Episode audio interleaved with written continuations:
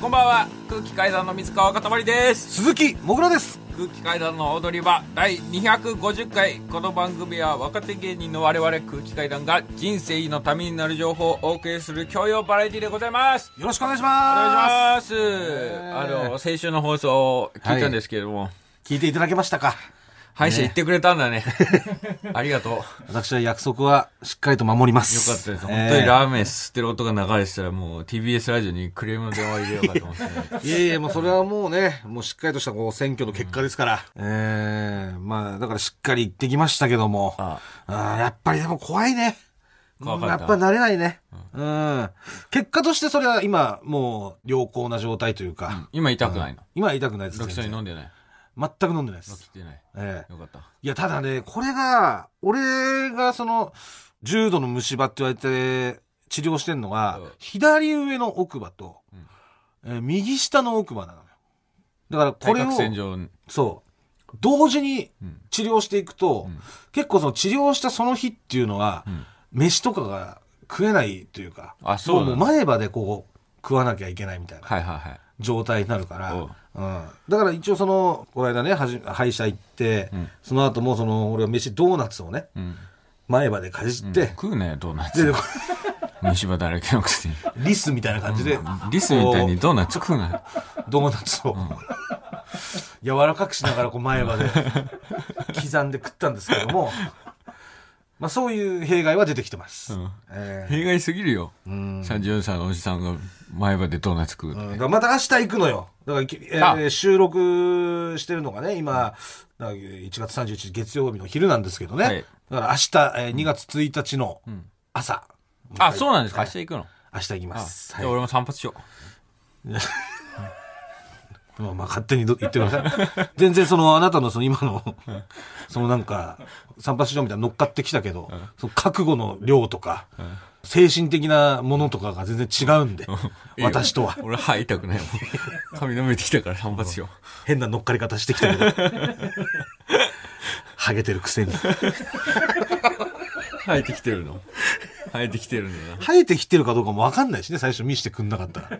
生えてきてるんだよ。方々で方々で言われるのえ、治療は？お生えてきたねっていう行ったんですか今月の治療は？今月の治療は、だからまだ行けてないんですよ。本当は、一昨日ぐらいに行こうと思ってたんですけど、ちょっとやっぱり単独の稽古が、んもう詰め詰めで、はい。やっぱりね、佳境に入ってきてるんそうですねちょっと、ね、髪生やしてる場合じゃないということで、一回キャンセル生やしてる場合ではい。ないけど、その、冷やしてる場合ではない。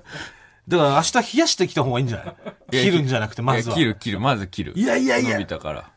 冷たい石をさ、乗っけんでしょ？麻酔みたいなことでしょ？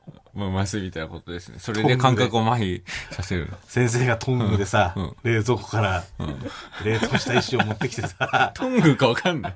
手づかみかもしんないじゃん。はい。いや、皆さん。今日も石つけますね。そいつじゃねえって、だから俺の先生。そいつ免許持ってねえって。多分石で冷やしてさ、勝手にその辺の雑草調合して、これをつければ髪が生えてきますねっていうやつだろ。ね、一つだけひんやりしますからね。みたいな。ちょっと冷たすぎたら手挙げてください。みたいなでもさ、なんでさ、うん。そういう感じの人さ、絶対髪ボーボーじゃん。お前もだけどさ。いやいやな、なんなんだろうね、これ。何が？もうあべこべになってる感じ。本来さ、だから、生活習慣とかって言うじゃん。はい。ね、睡眠不足だったり、食生活だったりとかって。うん。それがさ、俺の方が正常に決まってると思ってるわけ。うん。まあ、タバコは吸いますけど、うん。別にそんなバカみたいなお酒を飲むわけじゃないし、うん食生活も偏ってるわけでもないのに、はい。なんでこうなるんだろうっていうのは、うん。すごい思うんだよね。だからその雑草みたいなことじゃないの？雑草？そういう、なんていうの、髪の毛も雑草みたいな感じで、ん。そういうなんか過酷な環境にいると、もう抜けづらくなるみたいな、あ、そうなのかな？なんか逆にそういう、なんだろう、うん。椿油を塗ったりとか、こう、ケアを結構して、保湿みたいなのを常にしてたり、うん。こう、内側から生やそうと思ってなんか野菜食べたりとか、うん。そういうのをしていくとちょっと甘やかすというか、ちょっとしたその環境でも耐えらんないみたいな。あもう無理抜ける、みたいな。はい、だったら1抜けた、みたいな感じで、だったら大々的にさ、そのもうオフィシャルでそういう風に教えてほしいんだよね。だから実際オフィシャルではさ、生活習慣乱れは、そのハゲにつながりますとかって言うわけじゃん。うん、だだから実はだからその、でも、健康ではあるんじゃない？そっち、あなたの方が。健康ハゲってこと？そう。で健康でハゲ、ハゲる髪なのか、不健康でハゲない。ハゲないい髪なのかっていう、多分この二択だと思うんですよねう。ん。うん。そういう保湿とか絶対した方が髪自体は絶対にそれは健康じゃん。別に保湿とかは別にしてないんですけど、でもなんかそういう食生活気使ったりとかさ。一応最低限というかさ、ね、タンパク質取ってとか、そんなん。だ一本一本は絶対そういういいシャンプー使ったりとかしてる人の方が、んそれは健康だとは思うんですよ。でも、その代わり弱いのよ。抜けちゃうのよ。うん。うん。なんかこう嫌なことがあったら。うん。で我々の髪は、その逆でございますから。マジででもそうだよな。だから俺も肌もさ、荒れやすいじゃん。うんそれもさ、あなたみたいな人たちは絶対に肌荒れないじゃん。いや、そうですね。我々は超強いじゃんし水で締めてますから、肌を別に顔を、顔を洗うのではなくて、締めてるだけだからね。なんかさ、うん俺、まあだから、肌荒れたらさ、病院、皮膚科に行ってさ、んお薬もらったりさ、先生にその話を聞いたりするわけ。こすっちゃダメですとかさ、はいはいあのなんか化粧水を塗って保湿してからこの薬を塗ってくださいとか言われるけど、お前がなんかそ、それをしてると思えないんだよ。化粧水とかって塗ったことあるんですか、いや、全然ないよね。だからそれもなんかそういうネタ番組とかに呼んでいいただいて、で、帰りにさ、んメイクさんとかが用意してくれてるじゃん。もうあれでほ俺ほんと初めてです、やったの。粧水。そう。で、そっからなんか出してくれるから、その、もったいないから、あれがあった時に、一応ちょっと塗ってう、ん得した気分で帰ろうみたいな。出されたもんはもらっといた方がいいぐらいでやってる、そう。化あれでしょ？粧水と乳液とかねそう。あとはもうあのー歌舞伎町のサウナね。歌舞伎町の朝からやってるサウナあるじゃん。区役所通りの。うんあそこ、化粧水とか乳液とか置いて使い放題だから、よくその案内所終わった後に、あそこ行った時とかは、もう塗りたくって。不公平だよね。だからなんか、俺が病院の先生からやっちゃダメって言われたこと全部やってる気がするのよ。もうほら。本当に、いつもタオルを持っててさ、ちょっと汗かいたら本当にもう、皮膚削ってやろうぐらい擦るじゃん。いやいやグッって。だからあれは、その、俺の技術っていうか長年の技術で、うん顔剃りのお親父と一緒で、顔剃りの親父もさ、めちゃくちゃその、カミソリ、チャッチャッチャッってやるけど、深剃りしてるだけで全然肌切れないじゃん。ああ。それと同じような。もう、俺もガッガッガッってこう、ガシガシってこう拭いてるけど、この肌には全然ダメージないように。意味わかんないんだよな。だから、そっちの方がいいんじゃないかとか思って、もう何もせずに、いたら、それはそれでやっぱり肌荒れるんだよ。じゃあそれをだ、だってその時期を経ないと。減る？経て俺のようにならないと無理よ。ずーっと甘やかしてきたわけでしょ？甘やかしてきた。肌を。うん。だから健康は健康ですよ。うん。ただその、ちょっと少年がね、ん甘いというか、すぐへそ曲げて荒れちゃう。うん。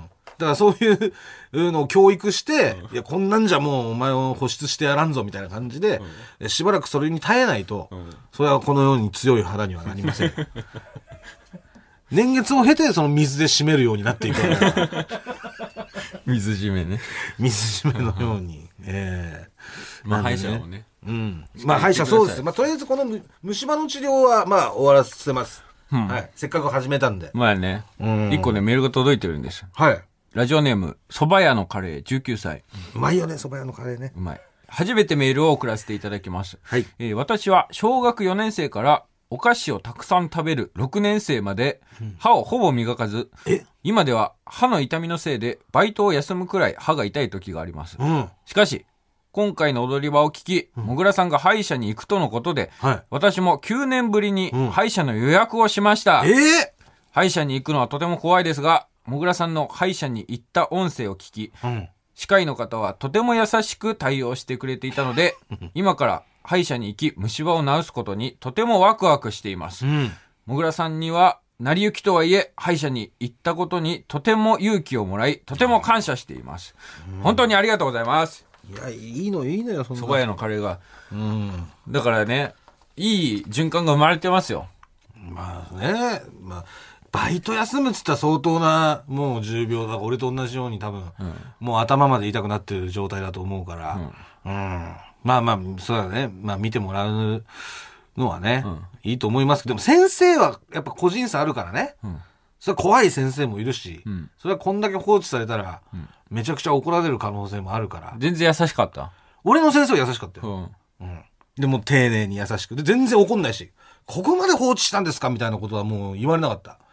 むしろもう今の状況だけ見て、あ、これはもうひどいんで治療しましょうね。でもそれはさ、お前がピンマイクを仕込んでるからって知ってるからでしょ。一応これが外に流れる音声だっていうのは意識するでしょ。歯医者さんも。まあ、だからなのかな。しばき回されてもおかしくないよ、そんなの。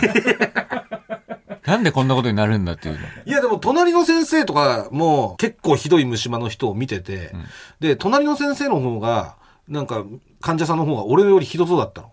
うん。そんな人いる？や本当に症状聞くと、もうこれ抜かなきゃダメだみたいな。んもう腐りまくってるみたいな、ん状態、状態で、もうこれは放置できませんみたいな感じだったんだけど、でも、その先生も全然怒ってなかったし。うんうん。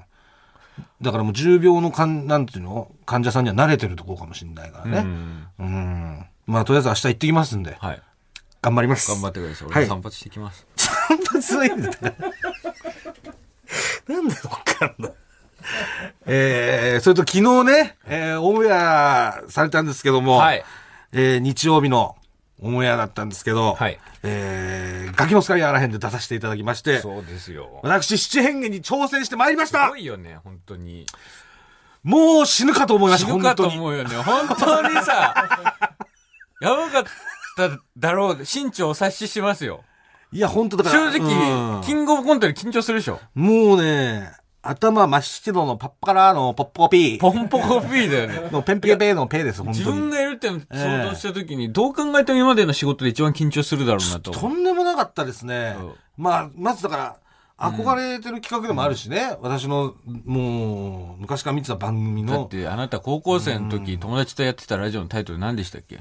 あれ私がやってたラジオタイトル？はい。えー、ごっつええ感じあらへんでです。ごっつええ感じあらへんでをやってた、えー翔太が。ごっつええ感じあらへんでの、えー、初代パーソナリティ。ガキの使いあらへんでにね、え出演したわけですから。ーそう、しかも、初めて出させてもらうわけでさ、ガキの、ガキの使い自体ね。自体にうん。それで、初めてでう、ん。七変化だから、うんもう本当に緊張して、やばいだろうね。俺ももう緊張したもん。うん。もう本当頭真っ白で、うん。もう、一番最初のオープニングからうん全然覚えてないし、うん。うん、何言ったかも。うん。だから、あ、俺がだから田中さんの話とかしてたじゃん。うん俺田中さんの七変化がずっと覚えてて。覚えててみたいなそこはちょっと超えたいですみたいな。んとかもう本当に、俺そんな話したっけみたいな状態で。やっぱはい田中さんに、ガキの使い初めて出させていただくから、うんガキの使いで会うのはもちろん初めてだけど、うん田中さんに会う時って俺たちアカデミーナイト G じゃん。そう。だから一個もしかしたら田中さんの顔見てご挨拶とかしたら、うん。一個緊張ほぐれんのかなと思ったけど、うん。やっぱ、あお、超お笑い田中さんだっていうので、一個また、その、緊張するっていうか。え、、そう。そう。うん。エンタメ田中さんじゃなかったエンから、ね。タメ田中さんじゃないから、エンタメ紹介田中さんじゃない。超スーパーお笑い田中スさんだーパーお笑いだったんで、もう本当に、ちょっとピ、ね、ピリッとくるような全然田中さんはうん優しい感じだったけどさ、うんこっちからしたらもうスーパーお笑いモードだったから、うんだからもうそれで全然ね、あの緊張がほぐれるってこともなかったですし、うんまあでも結構ね、あのえああなたはこの何勝、何勝何敗とかないくら出しました？あれで。僕はね、うん。4か5だったと思いあ、ます。4、5千円？4、5千円。だから俺も、一発目なんだったっけ？一発目マリックさん。あ、マリックさんか。そう。マリックさんで、本当は笑ってたんだけど、あ、マリックさん？うんうん。こいつ相方ですぐ笑ってすぐ金払うやんけって思われるのがあれだったから、一発目俺多分出さなかったんだよね。ちょっと笑ってたんだけど。え、じゃあ嘘ついた いや、なんとなくさ、その空気っていうか、俺も緊張してるから、嘘ついたってこと？うん。だって基本ずっと浜田さんが俺の肩に手乗っけてんの。隣だからさ。肘を浜ちゃんのさ、待ってる間も本当にね待ってる間も緊張するでしょ、あれ。会議、会議の、会議のシーン。そうそうそう。あれも緊張しますよ。オンエア上ではうん、会議のシーンってう、ん。本当にね、うんもう、合ってないっていうかようなもんになってますけど一瞬しか映んないんですけど、はい実際あれ僕が着替えてる間とか、うんあのー次のネタ、次の変化をこう用意してる間っていうのは、全部あの、本当にあの会議で繋いでんだよね。そうそうそうそだ一回止めますとかそういうのなしでう。、はい。ホワイトボードにだからその企画案みたいな、企画会議みたいな感じで、うんその楽器の使いの企画案がバーって書いてあるけど、全部だからそれ一通り触れてたからね。あの、書いてあるやつね。そう。そう。だからそこで、会議の部分でもうん結構振られるじゃん。うん。で、そこで変なこと言うのも、そうそうそうなんかあの緊張感みたいなのをそう。そうそうそうそう。壊しちゃうし、みたいなのがあって、ね。あそこの空気は保たないとダメじゃん。うん。あそこなんか喋った？あそこ、うわ、俺も覚えてないな。何回か振られて喋ったけど、本当にだから、変なこと言わないようにしようっていうあ、もうなこと。にすごい気をつけてたと思う。うんここの空気を壊しちゃいけないっていう。いや、そ、それも大変だもんね、あそこも。うん。で、あとはさ、あの、タヌキのネタあったじゃん。たぬきのネタ、あの、あのー俺がね、宇都宮餃子が好きだっつって、はい。で、それで餃子を食ってるところに、うん。あのー外国人のね、エキストラさん入ってきて、はい。い、や、餃子って浜松だろっつって、あの人面白かったな。そう。バックトゥザフューチャーのビフみたいな。そうそう。で、それでさ、やり合ってさ、うん。最終的に俺がタヌキだったっつって。うん、タヌキだった？タヌキっていう、うん。あれあるじゃん。うん。あれも、ん本当に、あの、ディレクターさんにさ、うんそのネタを出して、うんこうしましょうって、いやいいですね、これで行きましょうってなって、うんで、じゃあ、もう、オーディションしますって言って、うん。一人一人、その、なんていうの、10, 10人ぐらい外国人の人を集めて、うん一人一人オーディションして、うん。みんな、その、餃子持って入ってきて、うん。たぬきたぬきっていろんな外国人が、じゃあ次の、えー外国人の方行きます。どうぞ。つって。たぬき？みたいなのを見せてくれて、それ二人で決めたの。あ、そうなんだ。どうしましょう？っつって。えで、3人ぐらいの人に絞って、その3人の中からまた最終オーディションみたいなのやって、ええで、あの方ですね、つって。あで、やってもらおうってなったんだけど、うん。結構練習をん。してたら、うん最初、たぬきみたいな感じだったのが、だんだんだんだんその、同じセリフを言ってくるから。たぬきとか、うん。たぬきみたいな、んだんだん言えるようになってきたの。あで、その本番直前に。本番前日かな？本番前日に練習した時に、うんたぬきって、うん結構、たぬきみたいな感じでうん出ちゃって、うんで、それ聞いたディレクターさんが、あ、もうやめやめ、今日で、もうここで、ここで稽古やめます。もう、言い過ぎてる。もう言い過ぎてるっつって、パッて入ってきて、うん。あ、モさんやめましょうっつって、うん。で。これもう一番いい状態の、ん。そのたぬきが、これ以上やると、もう失われてしまうので、練習しすぎで。ここでもうやめましょうっつって、最高のたぬきそう。で、そっから十何時間空けて、ん。もう本番で、んあの、たぬきが出たのよ。一個ちょっと交代させてたぬきを。まさにだからあの、ディレクターさんの、プロジェクト X っていうかもう本当に後半だ。これ以上やったら、確かにね。普通にタヌキって言えちゃうっていう。全然違うもんね。そうあそ。そうこの発音で。そう。っていうので、んえーあれあそこでね、うん見事ね、こう、バーッと受けたりとか、もありましたし、あとあの、ラウンドガールのネタあったじゃない。ラウンドガール、モグラがん、ボクシングの、そう。えーラウンドガールでボード持ってきてて、そう。ボード持って入ってきて。が女性の面つけててね。うんで、それで、なん第何ラウンドみたいな感じで、はい看板を上げると、うん。チンコが見えてるみたいな。うんその下のパンツから金玉はみ出てるっていう。そう。はい。金玉が見ててるって。はい。あれだから、まあ、モザイクが同じなんで、ん分かんなかったと思いますけど、あれ、はい第1ラウンドが金玉で、ん第2ラウンドがチンコです。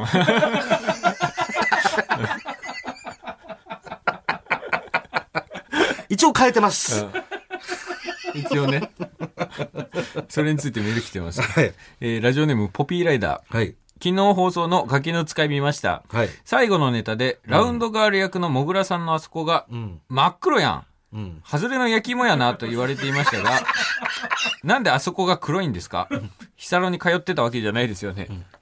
まあ、これは、あのーまあ、事実を言うと、はいく黒いというか、暗いんですね。あの、見えないです。なんか、あの、だから、洞窟とか、トンネルとかを覗くような感覚だと思ってください。はいはいはい。え色自体着色してるわけではない。え着色してるわけです。あの、肉のその腹の影とか、うんあと、まあ、その元々の小ささとか、うんあと、ふ冬でね、こう、皮が、こう、集合しちゃってる。集合しちゃってる。皮が全集合してるところとか、そういうのが相まって、あと照明さんとかもいるじゃないですか。うんテレビなんで、うんで、そうなってくると影が生まれるじゃないですか。うんでいろんな要素があって、あの、闇みたいになっちゃったんです。闇賃っていう状況です。あれもさ、もう、あれもリハやるからね、一応。だから女性のスタッフさんとかいるは、ちょっとすいませんっつって練習するんで、つって、一回出てもらって、もうおじさんだらけにしてさ、で、そ、れで、リハやるんだけど、もう、あの、ボクサー役の二人が、俺のチンコにツボ入っちゃって、めっちゃ笑ってた。よ。そう、先に僕らがダウンロード入ってくる前に、ボクサー役の方が二人エキストラでいらっしゃって、ボクシングしてるんですよ。そう、ムキムキの、うん本当にボクシングやってる方選手の方が、ね。で、それでバンバンやんやってやるんだけど、もうリハーサルでさ、俺が上げた瞬間に、もう俺のチンコ見た瞬間に、もうそれが面白くて、笑い、笑いすぎちゃって、もうリハーサルになんないってなって、俺のチンコ見る時間10分ぐらいあったんだからね。そう、見られるために、免疫つけろ、妻。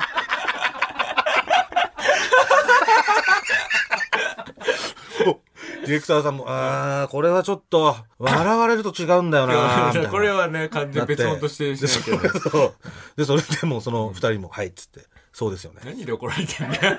チンコ見て笑うので怒られるボクサーって。ちょっと、見ていいですか？とか言って。まあねで、俺がこう見して、で見したら、笑っちゃって、すいませんとか言って。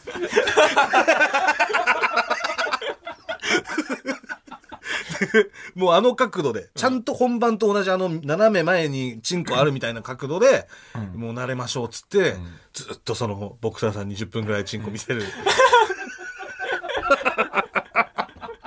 時間があって、それでなんとかあの状況まで。なるほどね。そう。ちょっとやっぱり笑ってんなとは思ったの、ボクサーさんが 本番も。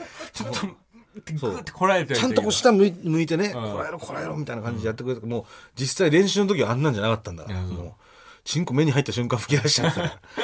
みたいなまあ、あってね。うん。で、最後ですよ。母親にね、はい。電話するっていうのがあったんですけどお。母さんに。えー、まあこの踊り場でもおなじみのね、はい私の実の母親でございます。はい。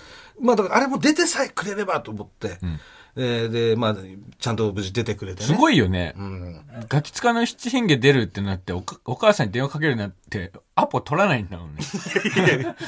で、まあ一応ね、一応でも、その、なんだろう、あの、アンケートみたいなのは、あるかもしれないから、ちょっと電話出れるようにはしといてとは言ったんだけど、あーなんとなくでも完全に絶対出てみたいなこういうふうに言っちゃうと、うん。なんか怪しまれるし。怪しまれるのよ。うんだから絶対にこの時間出てとは言えないし、はいはいまあまあ起きといてくれればいいからとか、もうそんぐらいの感じで、うん。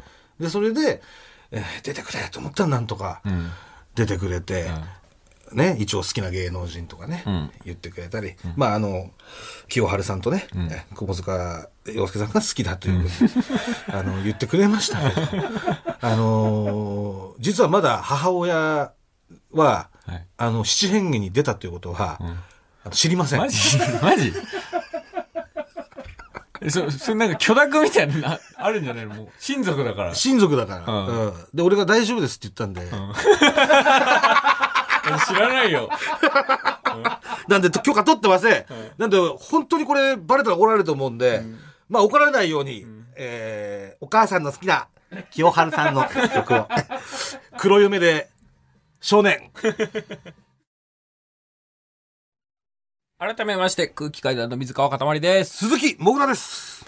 いやー、だから、見てて思ったのが、うん本当に、ダウンタウンさん笑わせたいっていう感じだったなと思って、うんもう見てて。はい。とにかくもう視聴者どうでもいいやっていう感じが。俺はすごいなんかその感じその言い方はちょっと、なんていうのあれだけど、でも、まあそれはやっぱり極端に言った、らね。うん。それはダウンタウンさん、うん、やっぱ笑笑ってほしいじゃない？うん。うんあれさ、やってる時とか、誰今笑ったなとかってわかこんない？これが本当にわかんない。あ、わかんねえんだ。うん本当にいくら入ってんのかとか、ああの、あと、3本目、4本目の時とか、うんあの、募金箱、うん。まあ、見ようと思えば見れるんだけど、それももう目に入んない。はあ、はあはあ、もういくら入ってっかとか、あ そんなのもわかんないし、うん。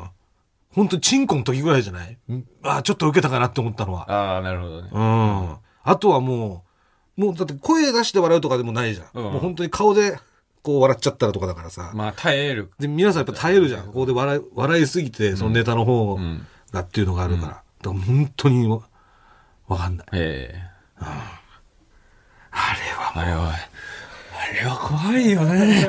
怖いよ。俺虎に肉あげた時よりも怖かった。怖いよ。俺が家族で動物園に行って、虎に直で肉をあげるやつを奥さんにやらされた時やらされたことあったけど、とめっちゃ短いトングでさ、生肉掴んで、めっちゃでかい虎にあげるっていう。しかもこのやり方あんだよ横からやったら、横よ、横からとか下からやったら、とか下から動かしちゃダメなんだよね。。そうそしたら腕ごとく食べられちゃうんで。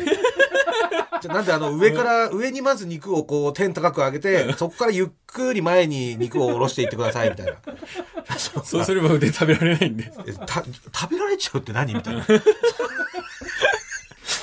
う まああの日本で唯一あのーこの虎に生あの生肉をね、本当に折なしであげられるのはこのうちだけなんでみたいな。めっちゃニコニコして。本当にあの実績もありますしとかだから絶対ね上からやればあの腕は食べられないんで大丈夫ですよ。光栄と。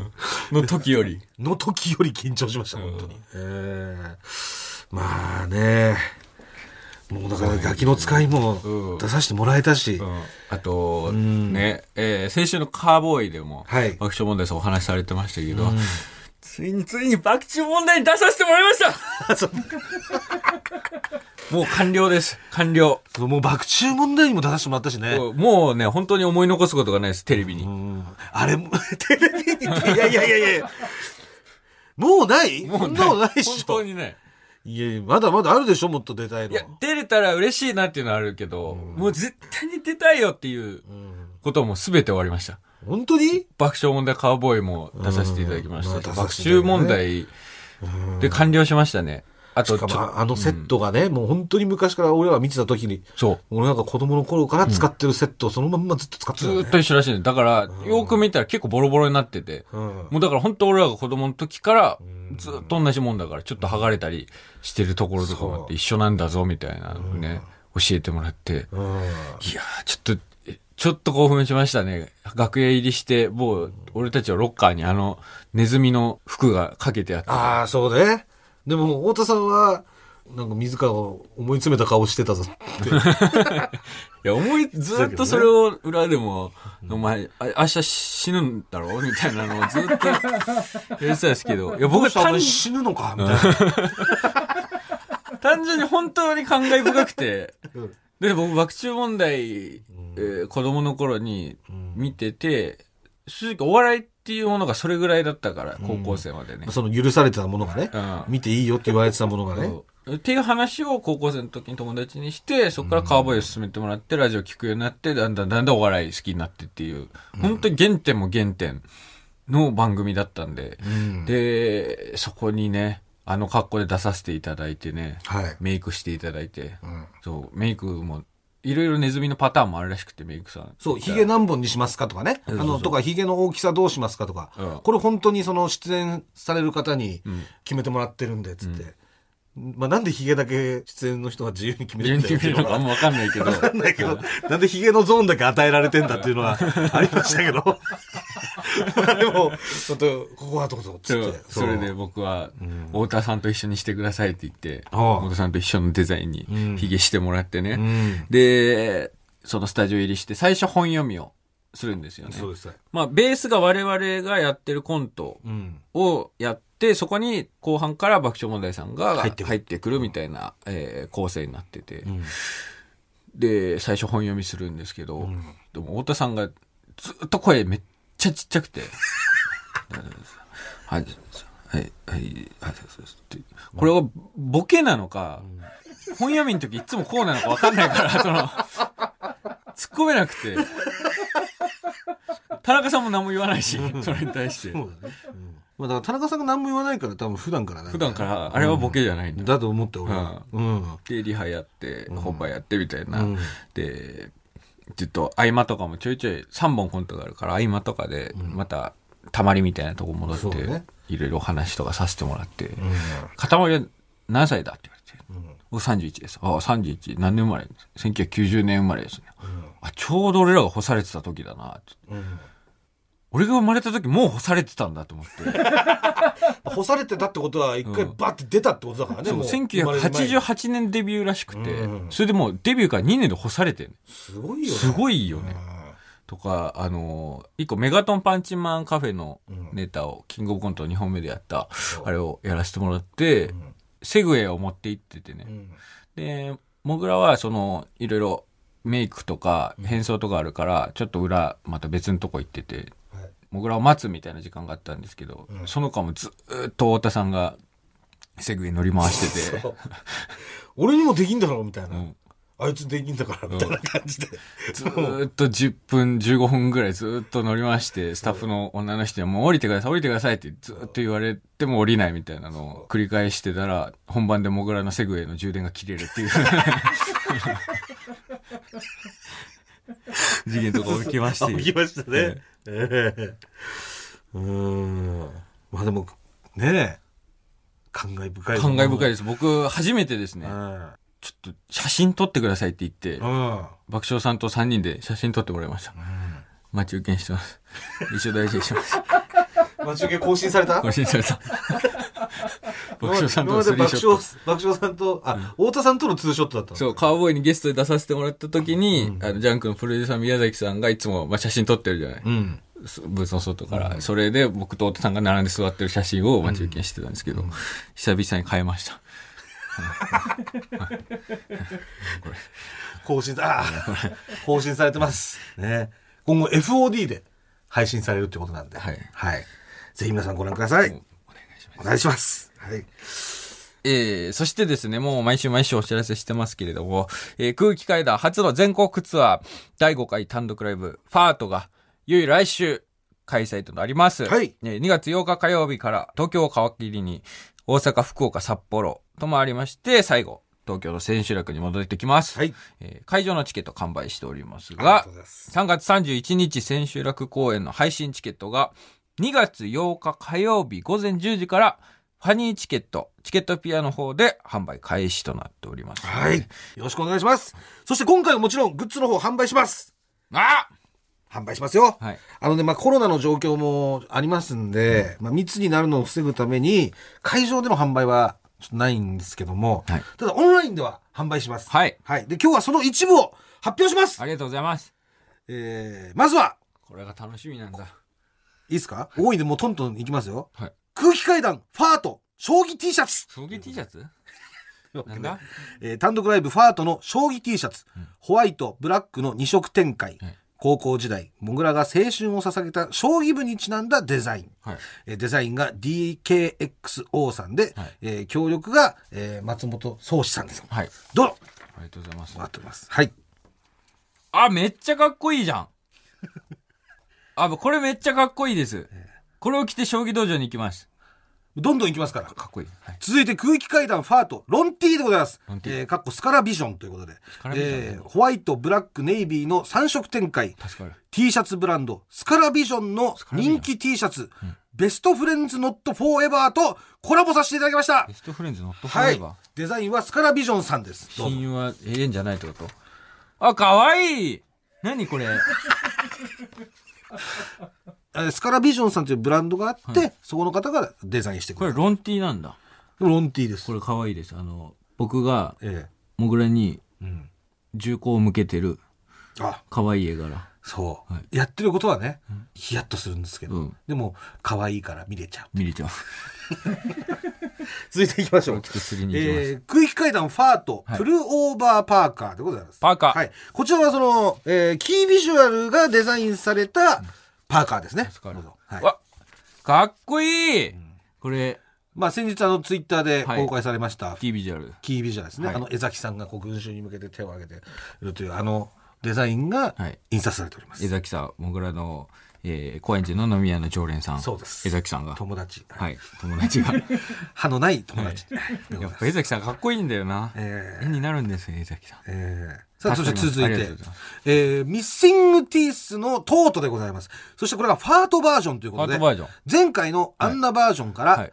乳歯が2本増えた親子のイラストになりました。あそっか、前は、そっか、乳歯がなかったのか。前はもう歯1本だけでした。えどうなっちゃうんだろうはいで、デザインがこちら DKXO さんで、はい松本壮志さんの協力でございます。あこれは可愛い。みんなこれを持って歯医者に行こ えーまだまだあります。えー続きまして、空気階段ファート、サコッシュ。う。サコッシュ。えー単独ライブファートのサコッシュ、うんブラックナチュラルの2色展開、はい。い、つもサコッシュを下げている水川かたまりが周辺の芸人から陰でポーチと呼ばれているというエピソードから制作が決定、やった。こちらデザイン伊藤岳さんでございます。ありがとうございます。どうぞ。ポーチだ。はい。あ、可愛いこれ、だからこ、のリアクション何なの？そのギャルみたいな。これ、ファートで、ええ。ー僕ともぐらの絵が、階段に僕ともぐらが立ってる絵が、はい。えー書いてありまして、それが右下の方に書いてある。はい。まだまだいきます、えー続きまして空気階段ファートマフラータオル。バンドのグッズっぽいのを作りたくて制作しました、フラータオル。デザイン伊藤岳さん。マフラーなの？タオルなの？マフラータオル。あかっこいい。長いタオル。本当にバンドみたい。そう。バンドのそのおライブで使われるようなそういう長いタオルです。はいはい。はい。まだまだ言います。えー、空気階段ファートセオビールクラス。こちら100個限定でデザインがセオとなってます。セオえー、単独ライブファートのビールグラス。作家セオがデザイン。うんスペルがザ、えーっとね、これ5に、うん。本当はフィフスライブで5に TH なんですけど、うんザ 5HT ライブと間違えているが、えー作者が書いた時の勢いをそのまま残したいため、あえて間違えたままプリントと。えー100個限定のレアアイテム、はい 180cc の小さいサイズのビアグラスでございます。わ、セオ書いてくれ、だからね。だから、あの、もしかしたらラジオを聞いてて、ええセオの印象で、セオどうせもうぐちゃぐちゃな絵なんだろうっていううん印象を抱いてる方いるかもしれませんが、えめちゃめちゃ可愛い絵柄なんです。絵がすごく上手で。絵がね。うん。あ、いいね、このサイズのビールこのグラ 5HT が 5TH に見えるぐらいまでビール飲みたいもんですね。続きまして、えー、空気階段ファート。江崎さんマグカップでございます。こちらも100個限定ス。。エザマグ？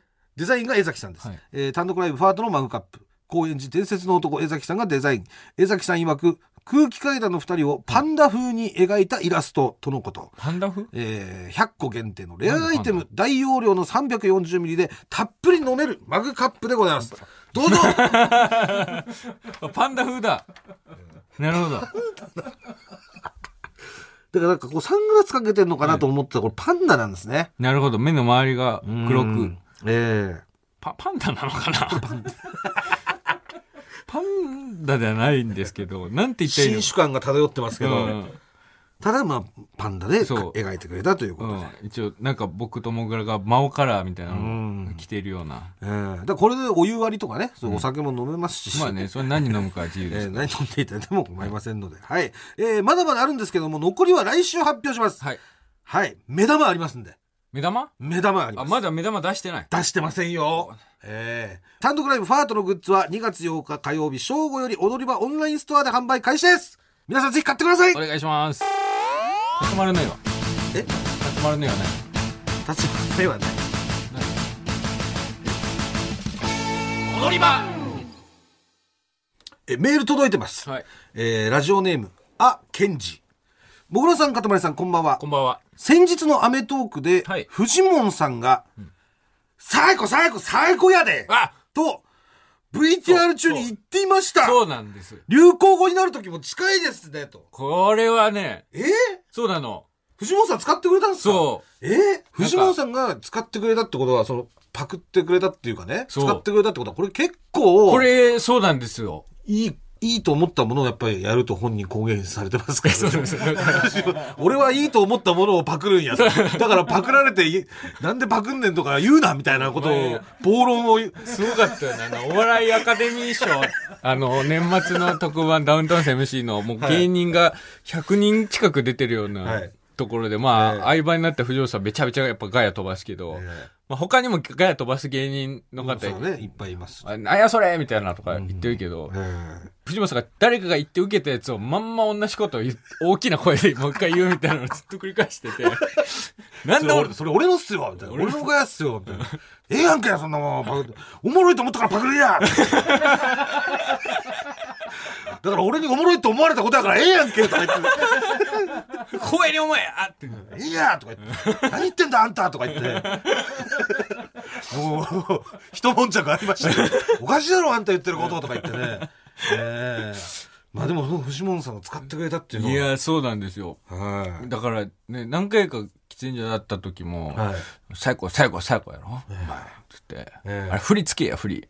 はい。こうやってなんか、手、死んだまんまやってるやん。あこう、なんか、こう、両手をグッグッグッみたいな感じで、押す押す押すみたいな感じで、最高、最高、最高ってあ。ああ、なるほどや。ったらええやんって確かに。ドバイスいただいてるんで。ブラブラしてるとどうしていいかわかんない。最高、最高、最高いいですね。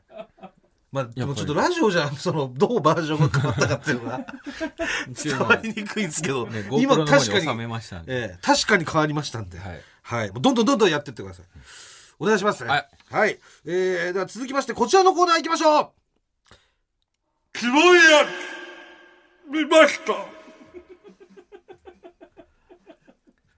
えー、こちらのコーナーは、高校生なのに、交際相手と花火大会に行ったり、自転車の二人乗りをしたりしている、キモいやつの目撃談を募集しているコーナーでございます。はい。はい。今週もたくさん届いてます。はい。たくさん届いてるということはもうたくさんキモいやつがいたということです。そしてその中からキモいなと思ったものを選んで紹介させていただきます。ラジオネーム、なしですね、これ。なし。相当キモかったんだろうな。ラジオネームとか考えずにあの、匿名希望とかもうん。ないです。ただこの、ラジオネームとだけ、書かれてうんいるんで、多分これ、キモい、キモすぎて、バーってこのキモかったことを書いて、うん。で、多分その後にラジオネームを考えようとしてたと思うんですけど、うん。あまりにキモすぎるから、そのラジオネーム考えるのも忘れて送ってしまったという、うものだと思います。えークラスの女子が、インスタグラムのストーリーで、男女で腕を組んでいる写真を投稿していました。その写真は、顔は写しておらず、です。とだけ書いてありました。自分から、付き合ったの？え、誰？と聞かれようとする、その姿勢。キ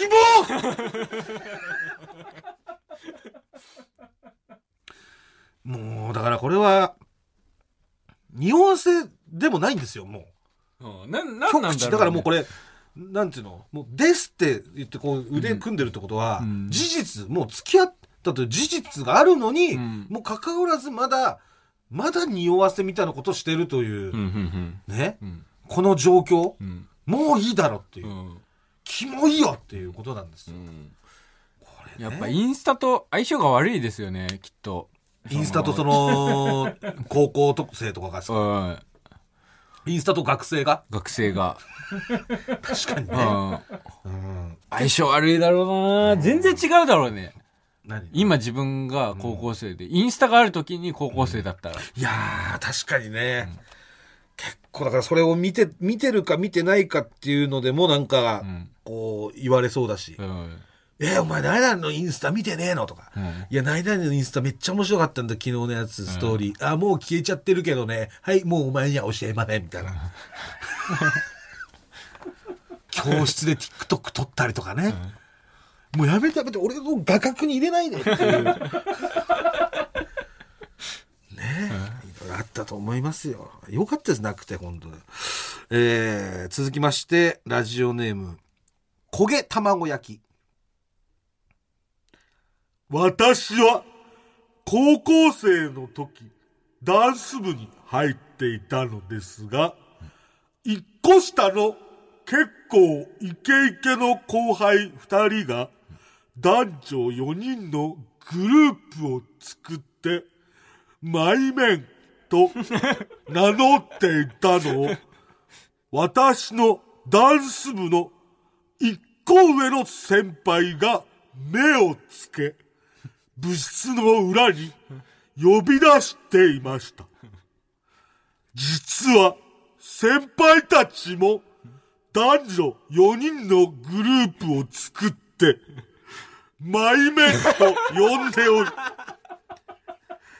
先輩はその後輩に、マイメンは私たちのことだから、マイメンって名乗るのやめろ。調子乗んなよ。と言っていました。全員希望過去最多肝じゃないですか。8人まとめての、肝折感。いやー大量ですね。大量でしたね。一網打尽です。こ過去最多ですね。うわーってきましれは、なるほどね。たいいじゃん。で、これを、その、挟まれた、その、だから、一個、だから、高一と高三が前面で揉めてるっていうのに、高二が挟まれて、その、狭間でどっちつくかとか、どっちが悪いかみたいなことになってんでしょ。キモいなキモめんどい。えー、ラストですね。ラジオネーム。元ヤクルトレディ。えあ、こちら、あの、先週も、あの、紹介させてもらったように、ちょっと、気も切ない、はい。えーメールがあ届いておりま、す。肝節の方で。え、気も切の方でございます。離婚して半年後、元旦那が再婚したことを Facebook で知り、それと同時に、誕生日にメイドさんのコスプレをしてもらいました。と、幸せそうなツーショットの投稿も見てしまいました。見覚えのあるベッドの上での写真だったので、さすがにマットレスは変えてるだろうけど、なんか、キモ、でも、ちょっと切な、と思いました。まあ、見た方も悪いなと思い、それからは見てません。今年で私も30歳毎日娘と幸せです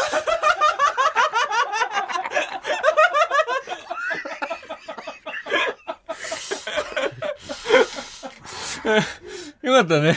まあま最終ハッピー肝だから。あ、そうですね。うんまあ、娘さんと気も切ないが漂って、なんか、あで、悲しくもちょっとなりそうになりましたけど、はい。ハッピーですから、ねね終わり良ければ全てよしです。そうですね。やっぱりだから学生だけじゃないですからね。こういった大人になってからも。そね子供、子を持つようになってからもっていう。う。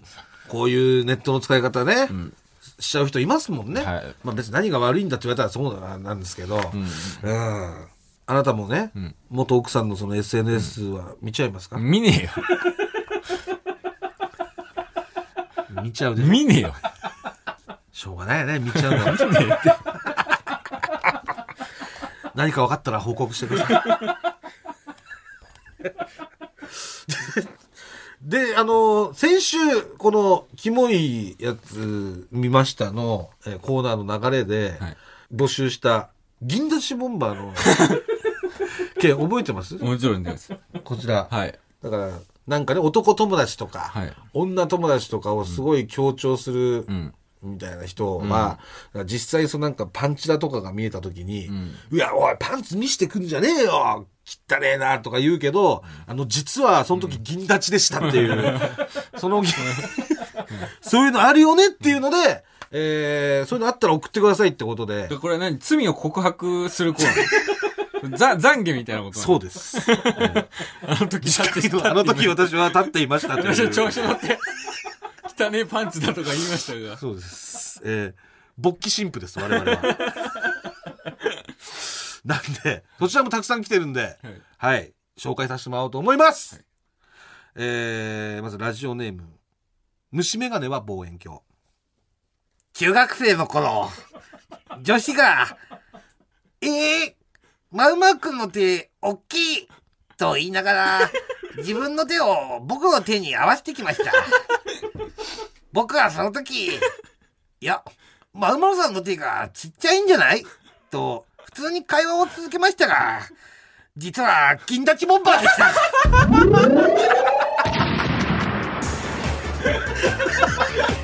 何その読み方。やっぱ罪をこう告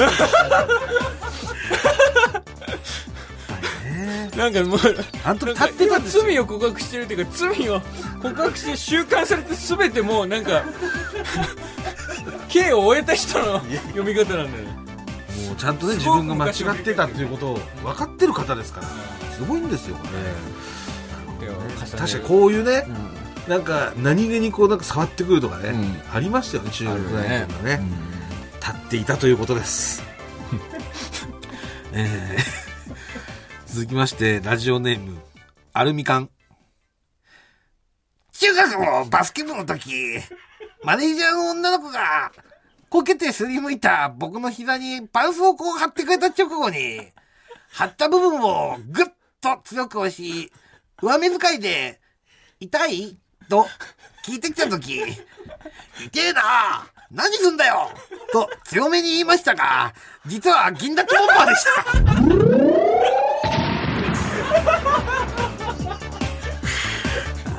立ってたんです立ってたんですよ、実は。何歳なの ?65 歳の人いやいや、違う。50年前の二十歳いや二十二十歳の方です。二十歳の方ですよ。本当にね。うーんもうだから中学の時ってこれは、えー、もう 5, 5年以上経ってるわけで、ようやくその自分が立ってたってことを認められるようになってきたってことだよね。うんうん。これはいいですよ。うん。何すんだよとか言ってね、ちょっと迷惑な、だから、こう部活でさ、ちょっとぐらいすりむいたぐらいじゃさ、なんかもう弱音吐かねえよみたいな、こんぐらいかすり傷なんだよ。まあまあね、ちょっと強がっちゃうところは。関係ねえよ、お前、みたいな感じで、大げさなんだよ、みたいな感じですけど、立ってましたという、ことです。はい。えー、続きまして、ラジオネーム、こりゃ失敬一世。大学生の時、サークルの女友達で、胸を触られることにあまり抵抗がない子がいました。ある日、休み時間に喫煙所で男友達数人とその女の子で胸について話していたら、私の別に触っていいよ。単なる体の一部だし。と言い出したので、男友達が触り始めるというカオスな状況になりました。男友達から、お前も触ってみればいいじゃん。と言われましたが、自分はタバコを吸いながら、いいわ。こんなところで気持ち悪い。と、すかしてその場を離れました。ですが、実は金立ちボンバーでした。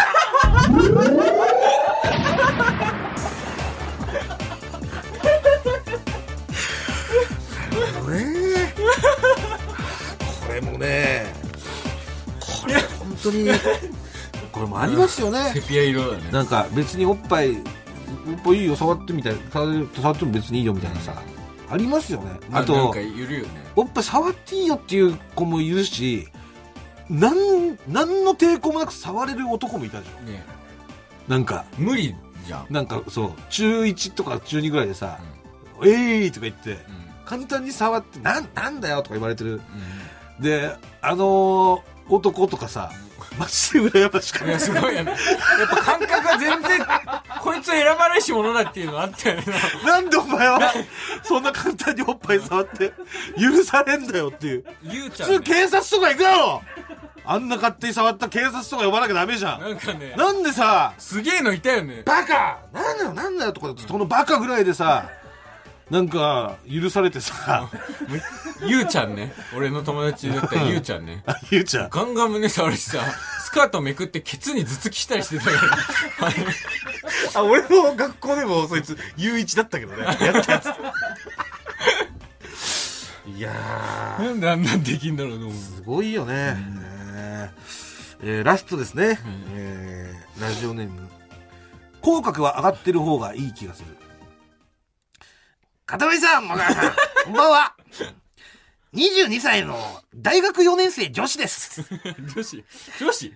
私は残念ながら銀立ちボンバーできるものを持ち合わせていないため、子宮がギュンとした、子宮ギュンボンバーな話を送らせていただきます。私にはとても仲良くしてくれている21歳童貞の後輩がいます。きつめの下ネタに顔を赤くしてしまうような純朴な女の、あ、男の子です。いつものように二人で飲んでいた時、私はいつにも増してお酒を飲んでしまい、ベロベロになっていました。飲みすぎです。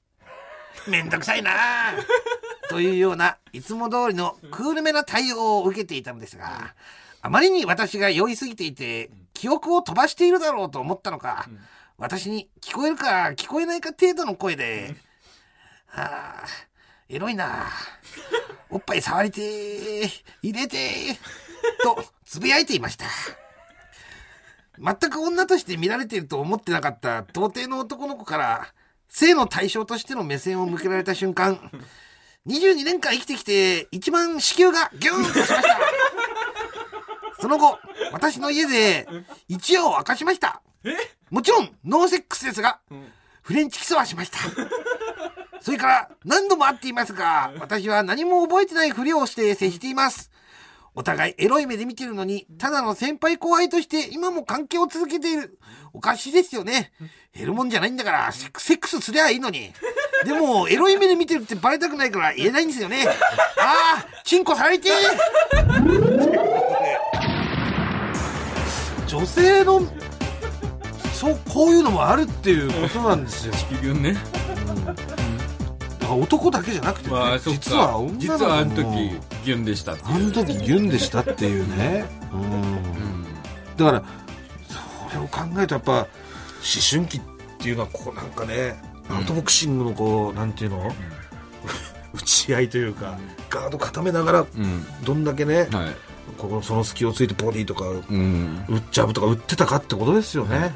うんというわけで今週は以上ですけども、いや、これはちょっといろいろ聞いてみたいですね、銀、銀本は。銀本ですか、うん。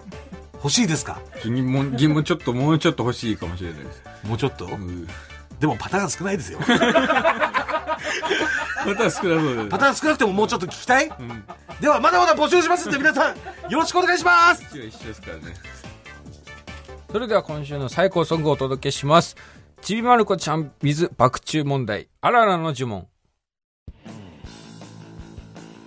空気階段の踊り場、まもなくお別れのお時間です。はいラジオクラウドのアプリでは本編の再編集版とアフタートークを配信しておりますので、そちらもぜひお願いします。はいもぐらすべてのメールの宛先は、えー全部小文字で踊り場アットマーク TBS.CO.JP 踊り場アットマーク TBS.CO.JP 踊り場のりは RI です TBS ラジオでお聞きの方はこの後1時から月曜ジャンク伊集院光る深夜のバカ力ですここまでのお相手は空気階段の水川かたまりと鈴木もぐらでしたさようならニンニントロンえー水川かたまりは爆中問題の収録中にずっと緊張していたので実は銀立ちボンバーでした 大丈夫でした。安心してみてください。大丈夫です。立ってたでしょ？立ってないです。